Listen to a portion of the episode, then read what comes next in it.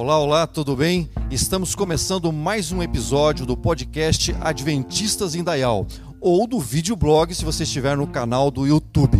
Seja bem-vindo, é um prazer estar aqui com vocês mais uma vez. Eu sou Eliezer de Miranda, diretor de comunicação da Igreja Adventista do Sétimo Dia de Indaial, Santa Catarina. E esta noite eu tenho o prazer de estar aqui com o meu amigo Pedro, Pedro Barbosa. Tudo bem, Pedro? Tudo bem, Eliezer? Tudo bem contigo? Prazer estar com vocês aqui também. Ótimo, que legal. Pedro, o Pedro está aqui representando o Ministério da Família. E eu já vou de cara com uma pergunta. Pedro, diz para nós aí o que de fato faz o Ministério da Família? Eu sei que é uma pergunta complexa, mas tenta ser bem sucinto com essa pergunta. O que, que faz o Ministério da Família? Ministério da Família, nós podemos dizer que o Ministério da Família, ele. Bom, não seria uma redundância, ele trabalha em prol das famílias, mas de uma maneira. É, eu não diria assim reservada, mas de uma maneira respeitando a cada família a sua maneira de ser, tentando ajudá-los a solucionar os seus problemas, né? São problemas de, ordem emocional, problemas de ordem é, física, né? Problemas de ordem material, profissional, enfim.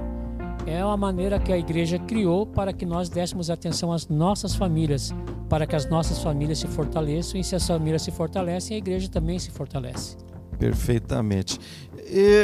Eu sei que o Ministério da Família tem vários projetos e a pandemia acabou criando um pouquinho de dificuldade para isso, né? A pergunta que eu quero te fazer é o seguinte, Pedro, este ano nesse primeiro semestre, mas assim, juntando o período da pandemia, mais ou menos, né? O que, que nós já temos de realização do Ministério da Família nesse período aí? Que, que, quais foram os projetos executados? É, a gente executou algumas coisas mais a nível virtual do que a nível presencial, né? até porque a gente não tinha condição de estar trabalhando presencialmente por limitações de espaços físicos e tudo mais. A gente teve os 10 dias de oração junto com o Ministério da Mulher. Nós temos aí é, a questão de cursos bíblicos que têm sido ministrados e ah, sim, colocados. É, como é o nome certinho? Curso Bíblico Lar e Família, né? Lar e Família. Nós estivemos conversando aqui antes, antes é, qual o, a quantidade de pessoas que já foram atendidas por esses cursos, aproximadamente? Aproximadamente 40 famílias. Sim. 40 famílias. É daí já dobra ou triplica esse número, é, né? No mínimo dobra, né? No mínimo no dobra. No mínimo dobra. Interessante. Olha só, então, é, o, os 10 dias de oração com 10 horas de jejum, inclusive o tema eram famílias fiéis até o fim, né? Ou seja, a família não tem como desligar de nenhum departamento da igreja, né? Não é por menos que tem um departamento específico só para a família, né? Curso Bíblico Lar e Família. É, mais alguma coisa desse primeiro semestre? É, nós já estamos aí comemorando mais de 100 anos do Ministério da Família, né? 102 anos. Pois é, nós temos aí muitas coisas programadas ainda, né? Para esse ano ainda, que nós não conseguimos colocar em prática tudo aquilo que nós gostaríamos de ter colocado em prática, mas a gente está trabalhando para que a, a, gente consiga fortalecer as nossas famílias, a nossa igreja. E dentro dos projetos, temos algum. O projeto inicial era um encontro de casais. Nós fizemos, alguns anos atrás, um encontro de homens. Nós preparamos uma surpresa aqui, aqueles que estão aqui um pouco mais de tempo vão lembrar né, que nós preparamos uma surpresa. Nós colocamos os homens da nossa igreja dentro de um ônibus sem saber para onde ir, o que iriam fazer, né? Foi até motivo de gozação de algumas esposas, é, vocês vão só passear tal. E foi um encontro marcante que mudou a vida de muitos. Então é isso que a gente quer fazer, são surpresas agradáveis, transformadoras, né, para que a nossa igreja se transforme. Nós estamos precisando transformar. A pandemia, ela está mostrando um lado negativo das famílias. As famílias perderam o, o, aquela coisa de sentar à mesa, conversar, trocar ideias. Hoje as famílias sentam juntas, mas não conversam juntas. O celular. O celular. Né? A mesma hora que nós fomos voltados a trabalhar é, digitalmente, a trabalhar pelas mídias sociais aí, também tem levado muitos casais e muitas famílias a se distanciarem. Eu já presenciei famílias sentadas que se um queria falar com o outro, manda mensagem aqui no WhatsApp, aqui, porque o outro está entretido lá na frente. E o nosso grande projeto é nós trazermos isso um pouquinho mais presencial do que virtual. É, é você mencionou aqui antes que foi feito um trabalho muito forte nesse, nesse campo virtual também, mas ele não está relacionado a essa questão diretamente familiar, tá? No sentido de abastecer essas famílias de informação, de mecanismos, métodos de, de, de agrupamento, né? De agregar novamente a família, é isso? Exatamente. O, nós começamos nessa semana, através dos grupos de WhatsApp e as listas de transmissão e alguns grupos, nós começamos uma série de cinco vídeos que falam sobre os sete perigos para o adolescente. Porque se você é, alimenta os pais de bons, assim, bons profissionais, que no caso é uma psicóloga já de 20 anos de experiência dentro dessa área especificamente adolescente. E nós, para nossa grata surpresa, alguns pais da nossa igreja que têm filhos adolescentes já nos questionaram, ó, oh, não para, vai até o final, não deixa de mandar, porque porque eles estão sedentos de alguma coisa que ajude a lidar. Porque acontece assim, hoje, né, é, a, a, tecnologia está muito rápida, muito rápida. Se nós perdemos um pouquinho de, de, tempo, um piscar de olhos, assim a gente pode perder o rumo. E os nossos, a nossa juventude, os nossos adolescentes estão perdendo o rumo porque o lar está perdido.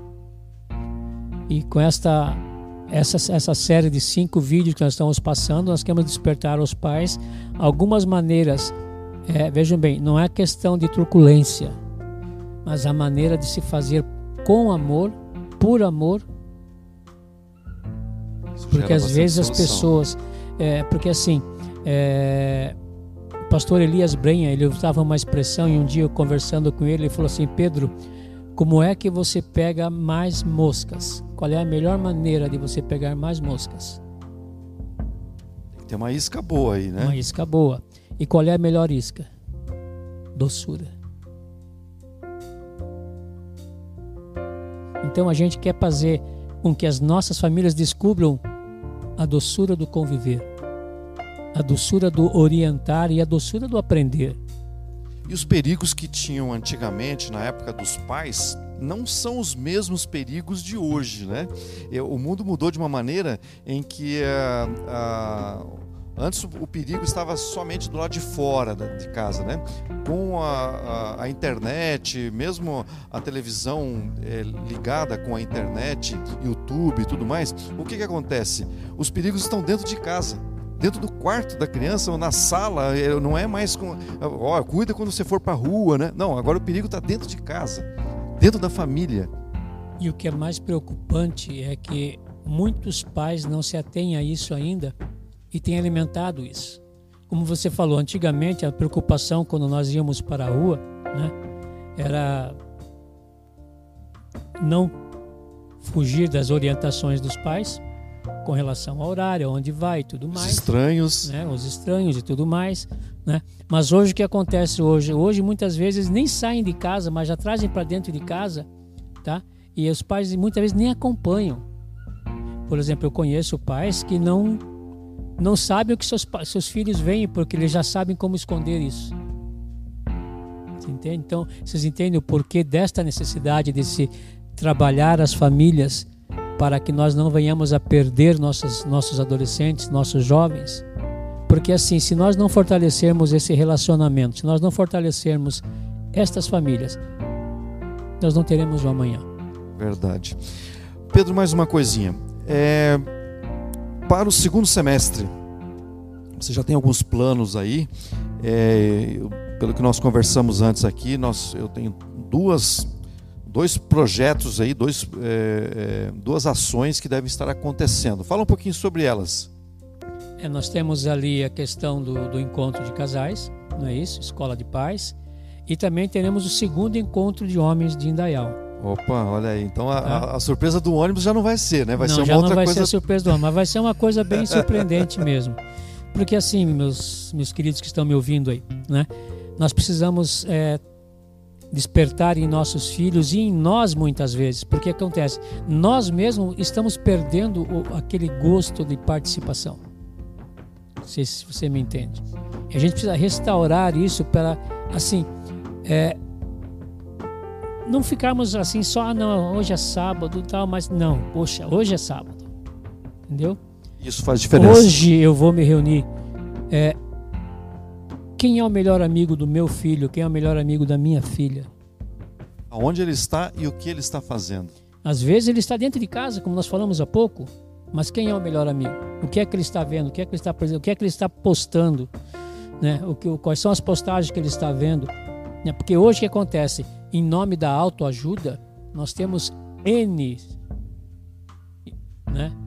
N pessoas aí, influenciadores, dos mais diferentes estilos. E eles têm um, um carisma muito grande.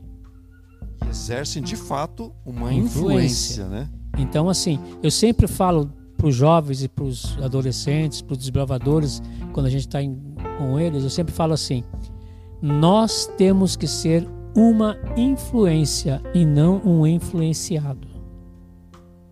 Mas para que isso se torne uma realidade, eu preciso fortalecer as minhas famílias da igreja. E como é que eu vou fortalecer as minhas famílias? É dando subsídio para que elas cresçam espiritualmente. Né? Nós temos alguma, algumas coisas aqui, aliás.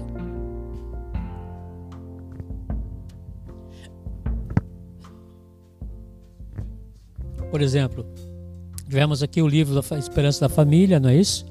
Nós temos uma revista da família, 2021.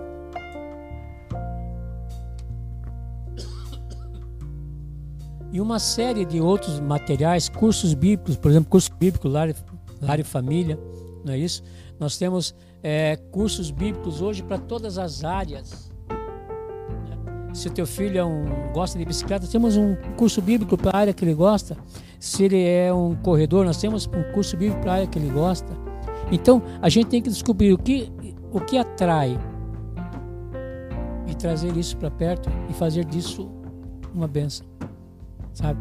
Então o que a gente quer trabalhar agora, acreditamos que daqui para frente a gente vai ter uma, uma autonomia maior a, a, nível presencial com relação à quantidade de pessoas, para que a gente consiga colocar em, em, prática tudo aquilo que a gente quer. Porque o que a gente tem percebido hoje, se nós formos olhar a questão das nossas famílias, é que quando nós estamos assim reunidos aqui, Parece que a coisa é tão gostosa, é tão feliz, é tão gostoso, né?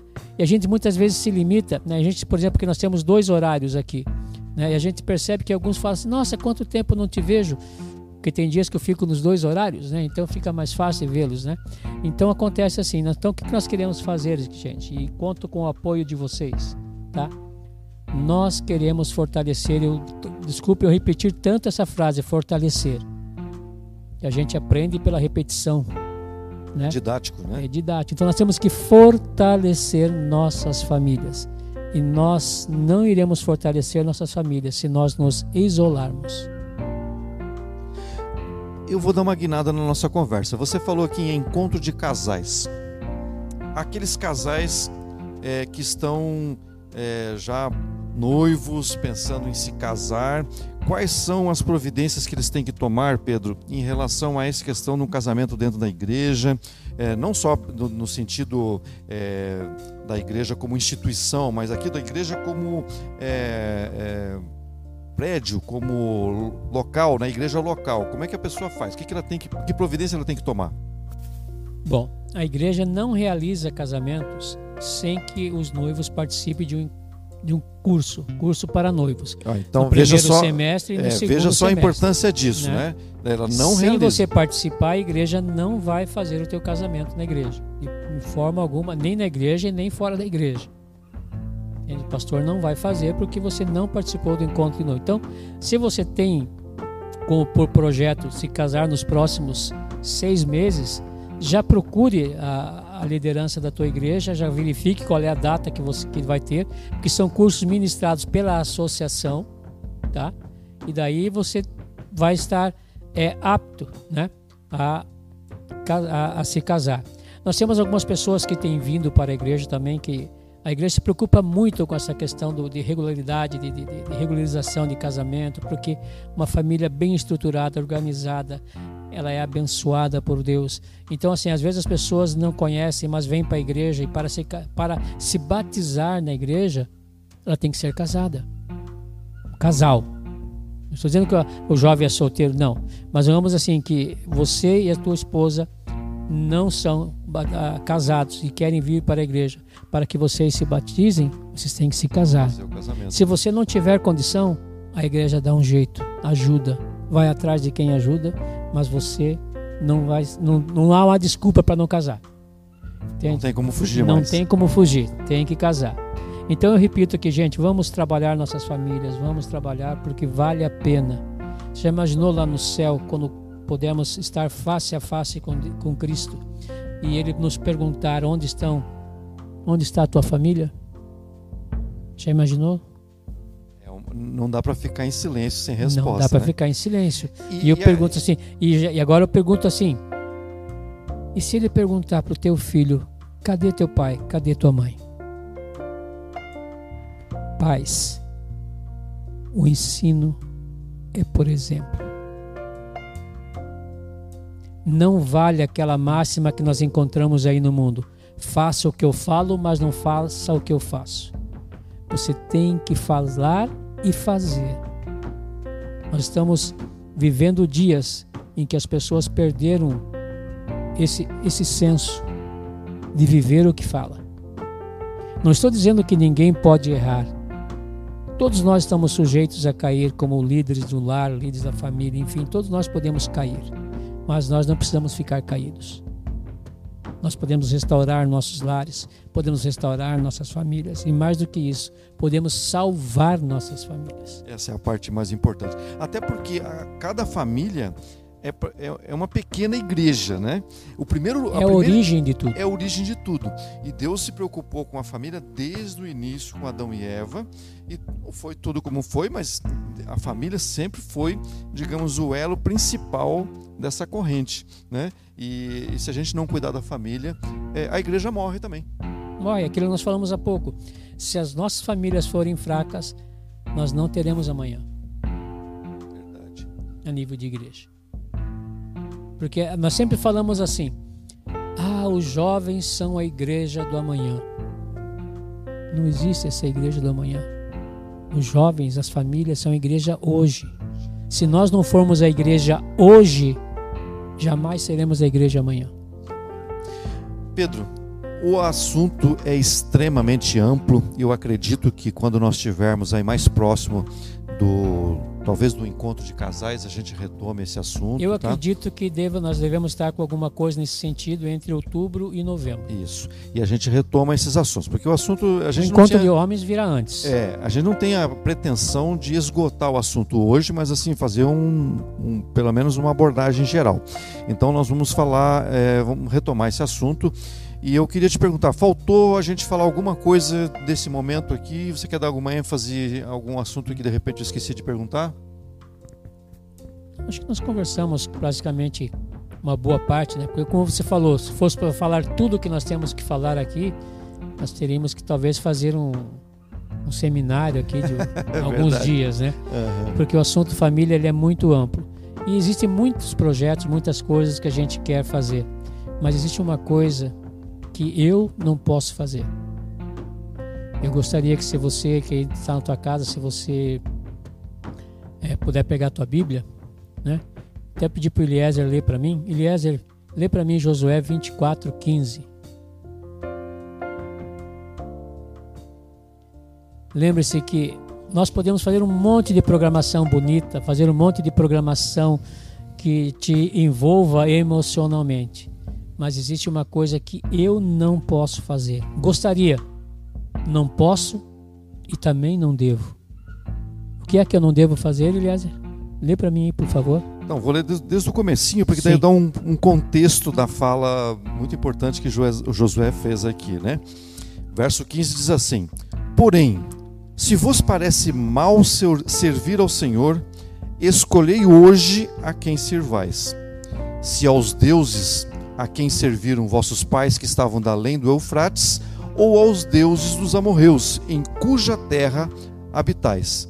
E agora, a parte importante, eu, porém, e a minha casa serviremos ao Senhor. Então, eu e a minha casa serviremos ao Senhor. O que, que você acha desse verso? Bonito, né? Mas dia mais bonito seria se cada um de nós tomássemos essa decisão. E não fosse somente uma decisão, mas fosse uma atitude.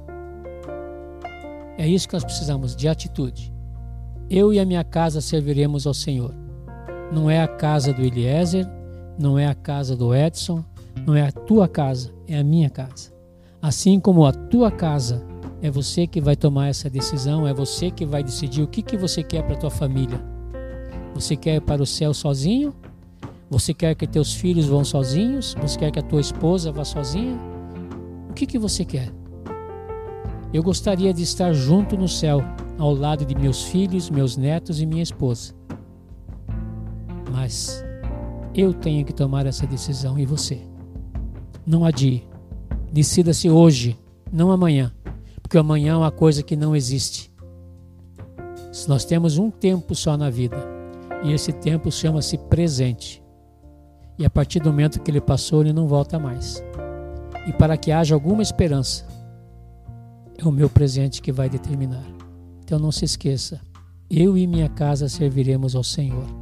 Que esse seja o grande lema da tua vida e da tua família. Amém. Pedro, eu quero agradecer a sua presença aqui conosco. Eu sei que a sua semana foi bem corrida, a minha também. E eu acredito que cada um de nós aqui temos algum tipo de dinâmica semanal bem intensa, né? Mas é o que nós falamos antes, né? Deus chama aquelas pessoas que já estão ocupadas, que estão fazendo alguma coisa. Ela não chama, Deus não chama desocupados. Então, se a gente teve uma semana bem atarefada, é, a gente sempre vai ter um tempinho e Deus vai capacitar para a gente fazer a décima primeira, a décima segunda ação.